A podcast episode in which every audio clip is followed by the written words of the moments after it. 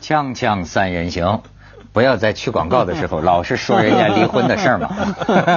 说点正经的事情不行吗？而且讲离婚，假如有这么多钱的话，离婚是一个非常快乐的事情，对方也很快乐，对不对？嗯大家分一分，对不对？然后就那个生活可以双倍的美好的。两个已婚男人都在谈离婚的向往是吗？嗯，没有，我们其实刚才谈到说，假如有人离婚，分了好几个亿给他老婆，嗯他老婆就可以好好去享受嘛，找其他男人了嘛，哈、找其他男人啊，啊对对对，那我们就说，哎，我们之中呃文涛最有资格嘛，那那你说我有这钱是吗？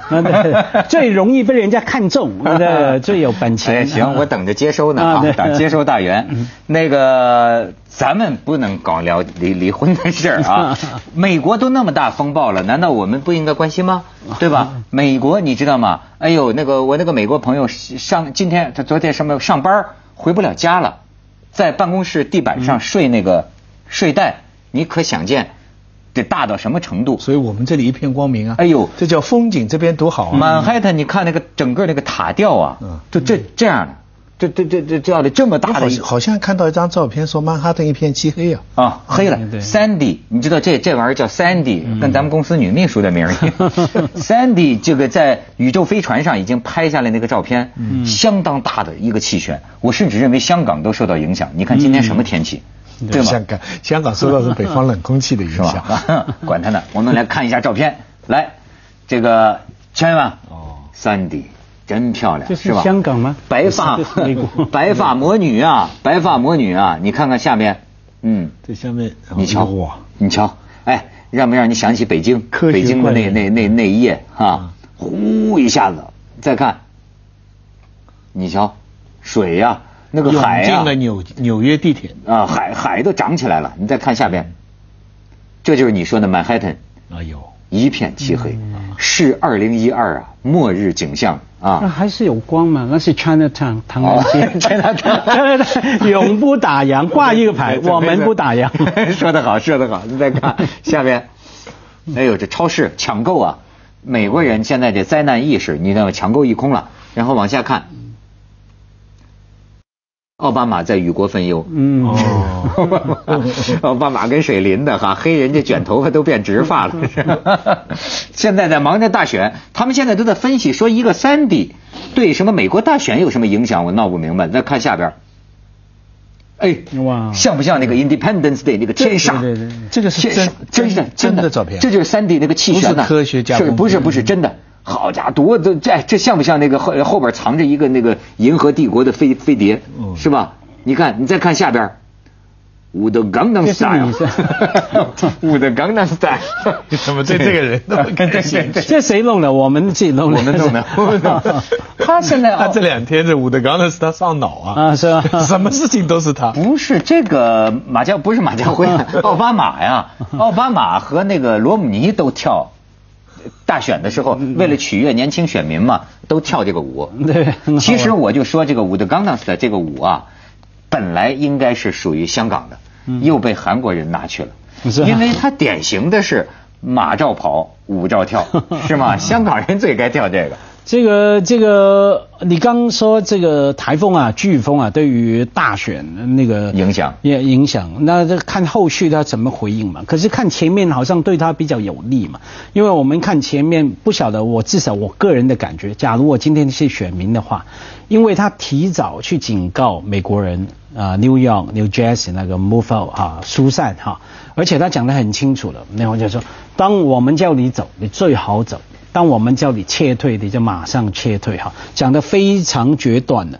我当时心里还想着说，万一那个风不来，或者说来了没有大的力度，那不是很丢脸的吗？哈，因为我把家里那 China Town 都有打烊，要把东西，把我所有的麻将什么麻将桌全部搬走的，结果来的那么厉害，我觉得到目前为止，这样就表示了至少给他的领导力来加分嘛。可是问题在于说，有那么大的灾难之后。后续怎么回应，那就要看这几天的情况。要要是喊了半天不来，对 所以现在有点像这个呃诸葛亮借东风一样，对这个对他是有利的，因为他们两个人的那个争论的焦点之一，就传统的共和党、民主党的区别是大政府还是小政府。那么民主党是大政府，就是相对来说哈，它是这个政府很多事情管，共和党社会主义不管，哎，所以呢，这像这种大灾难来的时候呢，政府大是效果好。那个小布什那个时候佛罗佛罗里达那个那个风暴，他就被人批评了嘛，所以这个是对他有利的。呃，对他不利的因素是，呃，提早投票的人少了。因为他们统计，这次他们自己都已经投票了，提早投票的都民主党，哎，不知道为什么，所以他们说提早投票的人少了，对他会不利。但是我感觉上总体来说对他是有利的，因为你设想一下，作为一个美国的老百姓，你现在看到电视两个人出来，一个人在什么暴风雨的指挥中心在讲，他有一句话是这样讲，就是说你们要是坚持不撤退的话，不仅危害到你的生命，而且会危害到来救你的救援队人的生命。对，嗯，那他这种话很很感动。那你要是电视屏幕一转，在那边那个人还在讲什么选票啊、这支持啊什么话，我我相信这个观众的感情会会反而比较偏帮他。所以真是每一个危啊，都是某些人的机呀。对，没有呃，对于政治家来说真的是很难说。比方说，呃，我十六大以后，我们的 SARS 啊，零三年啊。是对当时的一届的政府哈，从政治上是完全是加分的。嗯，对国家是一个灾难，那个 SARS 搞得全国一段时间北京都不能出门。嗯，但是后来我听过一个朋友，这个幕僚都说过，SARS 的意义啊，怎么估计都不会不会过分呢？嗯嗯嗯，就说他对于整个政治气氛，就是问责制嘛，为民服务嘛，就这么一个政府的形象就推出来了。说这也真的。话说回来，要看你什么样的领导哈，怎么来回应。比方说，可能在北京当时指挥啊，可能在当时的那一届政府哈，当然大家有那种灾难感，灾难感就等于一个家庭嘛，突然面对灾难有共同凝聚聚力，可能政府也回应得可以。可是，在香港当时 SARS 的时候，香港董建华政府的分数是往往下极差的。那是为什么呢？很多理由了，其中一个我们事后回看哈，很多第一个它慢，反应缓慢，还有一点包括当时的董太太啊，董太太要去救灾嘛，然后呢，包括他就带着一一队人进去，每个人都穿的还是穿那个防护衣。可是董太太自己要戴了三重的口罩，三重的防护衣，然后你觉得她她非常恐惧哈，好像就是这种种的就让大家觉得整个政府回应的慢。当时他的分数民意调查是非常非常可怕的，所以还是看你政府怎么样来回应。公公关细节没做好，公关细节哎，所以说啊，现在这个你要说到这事儿啊，他们就在说。环境哎，我觉得有一种这个不叫末日论，还是叫什么一种思维方式，挺有意思。就是尤其是很多这个环保 NGO 啊，我发现他们这种思维方式啊，是你看是一种什么思维方式？比如说美国这么大的飓风遭到了这么大的破坏，我把这种思维方式叫做圣经式的思维方式，就是你我们人类还不检讨吗？是吗？就平常是怎么样糟蹋环境的？你看看大自然的这个威力，你看看大自然对我们的这个这个报复。哎，我你现在发现啊，每次大灾就天气气象啊，不管是人祸还是天灾，我就发现啊，哎，这种思维方式很像圣经里的思维方式，你知道吗？就是一下就还不反省嘛啊！你们平常怎么着这种消费物质？啊，这个这个奢侈腐败啊，你们这个这个个滥砍滥伐啊，这个怎怎么污染环境？工业污染、温室效应，你看看今天这么洪水来了，地震来了，什么？你看，哎，这种思维方式很有那你我没有听懂，你说洪水来了，什么飓风来了，是？结果，因为你做了不好的事情，引爆了这些结果。对，环保人士是这样认为。还是说，因为有另外一种，他不断强调圣经啊，可是圣经的思维方式里面很多是说我给你的惩罚，等于这呃佛教里面的业哈，你做了做了有作业嘛，有业，给你的惩罚。你说是哪一种？是因为你环境你没有爱护嘛？那自然就那个什么什么全球暖化。对，我认为。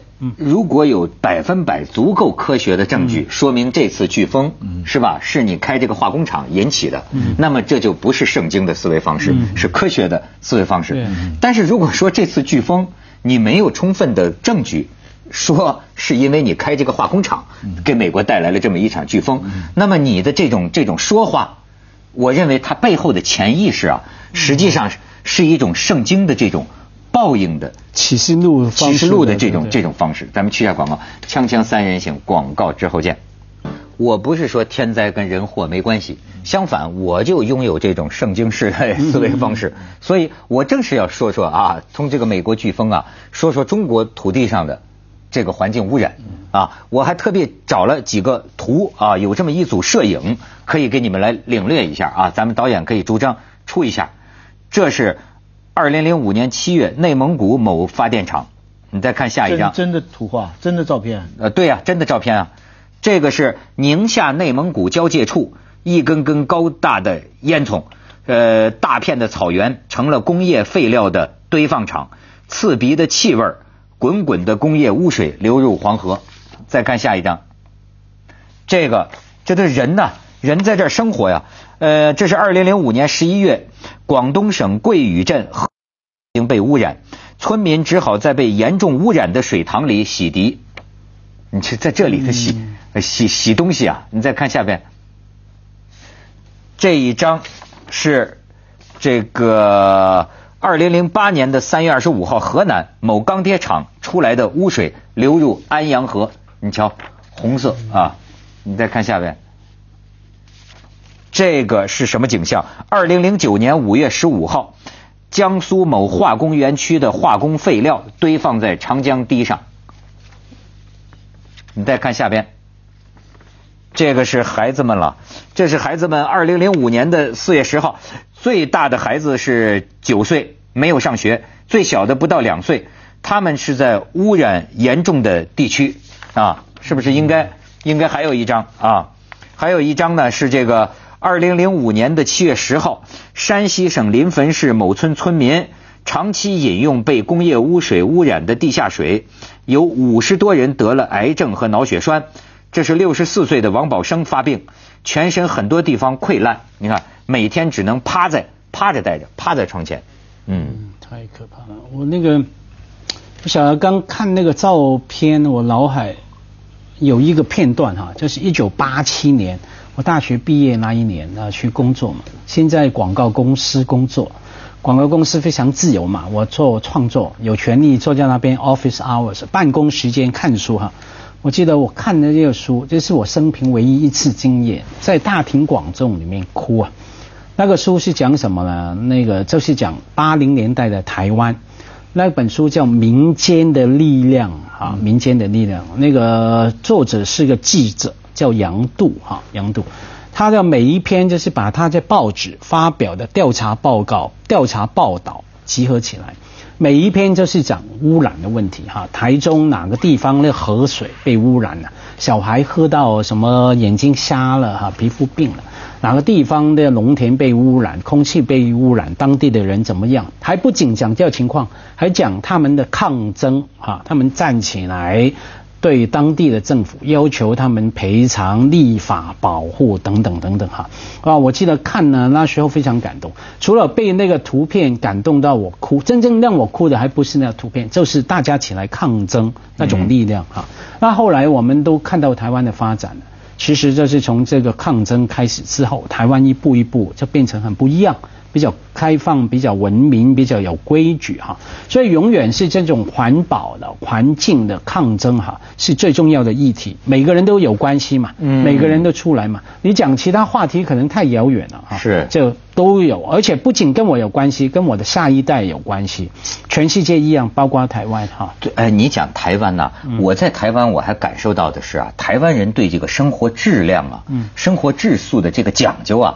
在我这大陆人 看来，不干不净的人看来，都已经到了神经质的程度。哎，你就觉得他们 真是讲究啊，就是喝的水呀、吃的米呀，这里边儿或者说你你要在我这儿建个工厂，哎呦那个，甚至不要说建工厂，你在我这个海边建个酒店，建个五星级酒店，把我这个村庄啊这个景观弄差了，他们那个就不干不依不饶啊，真是给我很深刻的印象就。台湾人，你知道吗？就是因为像我是大陆人，尤其是大陆的北方人，咱们都是那种，哎呦，就是我现在想比觉得我跟台湾人比，我们都属于生活的比较粗糙啊，比较比较比较乱七八糟的，就是啊，发展是硬道理，其实这这这这部分啊，就是我真的很矛盾。我常常看到你跟一个地方的，比方穷的地方，你跟他们讲环保哈，他就会说，如果我们不做一些基本的发展的话，我们就会很穷。比方说广州吧，你前面哈，像佛山啊那些地方，经济发展的非常好嘛，但是环境就就很差，你到处已经城乡全连成一片了，都是工厂跟住宅，而且也不那么好。我最近去了一个人间仙境从化。嗯哦，广东的从化，它是呃这个地方，它在广，它是现在也属于广州市，它叫从化市，其实是它的一个区。它有一条河叫流溪河，是广州的母亲河，就是说它的水源全在那里。这个地方呢，我去的我就发现像个世外桃源一样。它呢以前五十年代是毛泽东、周恩来他们呃呃开会休养的地方。我们年轻的时候读过一篇呃散文，杨朔写的《荔枝蜜》，嗯，就是描写那个地方哈，嗯，这个地方到现在我很惊讶哈，它保护的非常好，森林、河水非常好。我说去了以后，我就拼命跟他们说，我说哎呀，这个广州怎么这背后这么薄了？可是他们跟我说的正好跟我说的相反，他们说现在不行啊，就是因为不让发展啊。所以我们现在这里只能靠荔枝蜜，就是那个蜂蜜，跟红色的火龙果，这是它的特产。靠这个东西活不了啊，所以要开发啊。最近他们，我看到一条新闻刚出来，从化的这个政府的这个这个负责人呐，出来说他们要擦亮从化温泉这块金字招牌。嗯怎么擦亮呢？要引进世界各国各种不同的温泉模式。嗯，要男女呃混词，对对对对对对啊，要呃要裸泡，有这好 研究裸泡等等。那男的要收钱吗？你看。结果这个新新闻就就就被炒起来了，就是说我们你我我我因为刚去啊，这感受特别深。现在这一片像城市绿色公园这样的，等到哪一天这里一个韩国酒店，那里一个日本温泉，那边一个美国裸泡，那么几个一来以后，我不知道这个这我我想出一句话叫这是一处绝妙的好水，看它开发出怎么模样，我就是很担心的。你你你明白我的意思没有？你看你说的这种啊。是另一种污染，嗯，它是一种呃这个美感污染，精神上的。不仅是美感污染啊，你要修这样的酒店呐，你就会把这些山啊石啊去破坏。是。而且你知道，它现在温泉是有限的，现在哈从化已经有很多酒店，内行的人告诉我，有的是温泉的水。有的就是锅炉烧的水，而且他也不说明的。那以后生意一好了，裸泡了，这个有明星去泡的地方，水是没法保证，所以到时候这些烟囱都会出现的。你要你要设想，你刚才出现这个图画，嫁接到我现在看到这个图画，不需要多少年的发展是硬道理，记住这句话。锵锵三人行，广告之后见。家辉这个三温暖的经验是很多的，嗯，而且而且印象非常深刻。有我二十多年前去日本旅行，在一个地方裸泡过。因为刚我听你一说裸泡哈，我偷看了文涛眼睛发亮，我真想把我经验告诉他，千万不要。我去过那个真的做噩梦做了一一个礼拜，就是裸泡欧巴桑，对，没错。你不以为说像刘嘉玲、林志玲那种美女进去吗？啊，可能有哈，可是通常那种美女。不会去裸泡的，她留在家里裸泡给她老公看。对对对对，哦，是是是。对，都是那个可能上了年纪，或者说不管是女的男的一样，也上了年纪的。嗯，就是属于脱了衣服，男的女的长得没什么区别了，已经。没错，我记得我当时才二十来岁嘛，呃，肚子还有六块腹肌嘛，八块是六块，我忘了。好奇心被人家。这样了是吧？没有，我去那边看到看到女的倒是大开眼界，能看到男的，我也想着说啊，原来我以后老了，过了一个年纪，我的身材也会变这样子。后来镜头一转，二十多年后的今天，我发现原来真的还没有还没有，你的身材还真是是是我们都比较羡慕的啊。那所以说，我记得当时回家回到酒店哈，就是那个整个心情怪怪的，很不舒服啊。因为本来一听说裸泡也是充满了期待嘛，没想到是跟妈泡，妈还好，我跟妈妈的婆婆泡。好 好，以后这个酒店啊，门口就写鲁迅的字，叫直面惨淡的人。所以你看，这个自然环境的改变，我现在真是闹不清啊，是人作孽还是什么啊？还是大自然的变化？比如说，你看东北的黑土地，他们就说将来中国呀粮食安全有问题了，因为是中国第一粮仓嘛。东北黑土地，原来这一锹挖下去一米深呢都是黑土，但是现在呢半米深的黑土都很难找得到。嗯，这个就是说黑土啊，据说啊长一厘米就是成熟的有有有劲儿的，他们说有营养的这个黑土啊，比如五十年发育成熟这一厘米，但是现在啊这个黑土却以每年呢一厘米的速度在减。嗯，那么，而且现在就说得扔多少化肥才能庄稼才能够长出来？如果光靠土地，这个土地的劲儿啊，已经越来越越疲软，越来越不行。历史上啊，讲耕种的地跟那些闲着的的地啊，比例应该是五比一到十比一。嗯，就是就是就是这是一个合理的，就是说，假如你有十十十块地的话，有一块地是种东西的，另外九块得闲着的。中国早就超过这个线，而且你知道中国现在的这个庄稼的污染，他们看一幅图片呢，说山清水秀啊，重金属污染是看不出来的。嗯，接着下来为您播出《西安楼冠文明启示录》，得那种叫痛痛病啊。